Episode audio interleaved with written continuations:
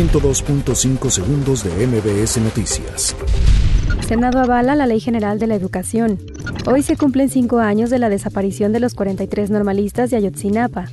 El Tribunal Electoral del Poder Judicial de la Federación afirma que el vocero de presidencia violó la ley electoral el pasado 2 de junio.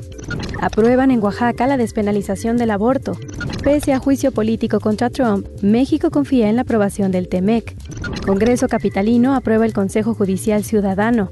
Cae mando criminal y aseguran arsenal en Reynosa. Detienen a dos presuntos implicados en robo a casa moneda. CONADE se suma a jóvenes construyendo el futuro. El expresidente francés Jacques Chirac muere a los 86 años.